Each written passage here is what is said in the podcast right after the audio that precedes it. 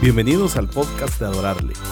No olvides que puedes seguirnos en nuestras redes sociales, Facebook, Instagram y YouTube, buscándonos como Adorarle GT. Hemos estado analizando Juan capítulo 8, versos 30 al 36, con la descripción del camino que debe recorrer el verdadero discípulo del Señor. Jesús deja claro que la clave radica en encontrar la forma de permanecer en la palabra de Dios. Cuando nosotros leemos Efesios 6:16 dice así, además de todo esto, tomad el escudo de la fe, con el cual pueden apagar todas las flechas encendidas del maligno. Ahora la pregunta es, ¿a qué analogía apuntaba Pablo cuando habló de los dardos encendidos del enemigo? ¿Hacia dónde van dirigidos esos dardos? ¿Qué significa tomar el escudo de la fe? Para poder pelear correctamente la batalla de la fe, resulta indispensable que identifiquemos el punto donde experimentaremos los ataques del enemigo. Del texto de Juan 8:30 al 36 podemos afirmar que para el diablo no representa ningún problema que nosotros creamos la palabra. De hecho, el apóstol Santiago nos, nos dice que también los demonios creen y tiemblan en Santiago 2:19. Lo que creen, sin embargo, no afecta en nada la forma en que actúan por lo que es un ejercicio sin valor alguno. Del mismo modo, no le produce ninguna preocupación al enemigo que miles y miles de cristianos asistan a la iglesia. A él no le, no le afecta que estos que asisten a la iglesia crean la palabra, que crean lo que escuchan semana tras semana. Lo que el enemigo de nuestras almas quiere evitar a toda costa es que tomen el paso decisivo de poner por obra la palabra en sus vidas.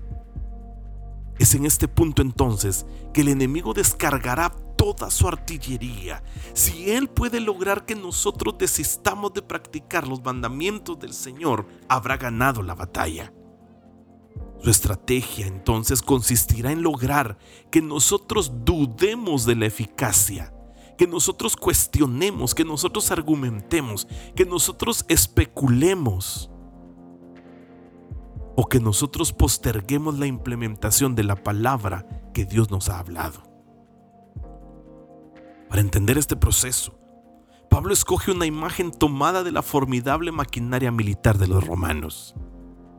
Entre las estrategias que este ejército desplegaba contra sus enemigos se encontraba la costumbre de disparar contra ellos flechas encendidas con fuego.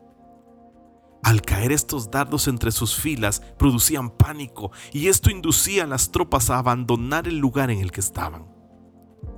Del mismo modo, Satanás dispara, dispara sus flechas contra la palabra que Dios ha hablado a nuestros corazones. Recordemos, por ejemplo, la forma en que se acercó a Eva y sembró en ella la duda. Así que Dios ha dicho. Del mismo modo hemos visto en las tentaciones del Señor Jesucristo, donde cuestiona la veracidad de la declaración del Padre a orillas del Jordán.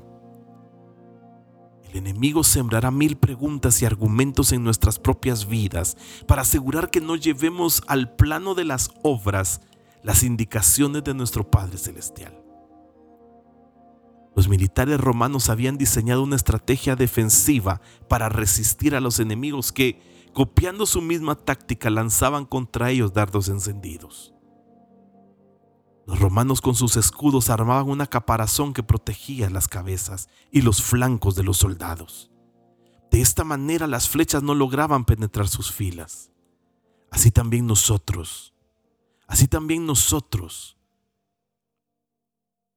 debemos animarnos tomando el escudo de la fe la idea es que imitando el ejemplo de Cristo en las tentaciones, podamos afirmar ante el enemigo, escrito está, y citar el texto que Dios ha indicado para nuestra vida en ese momento.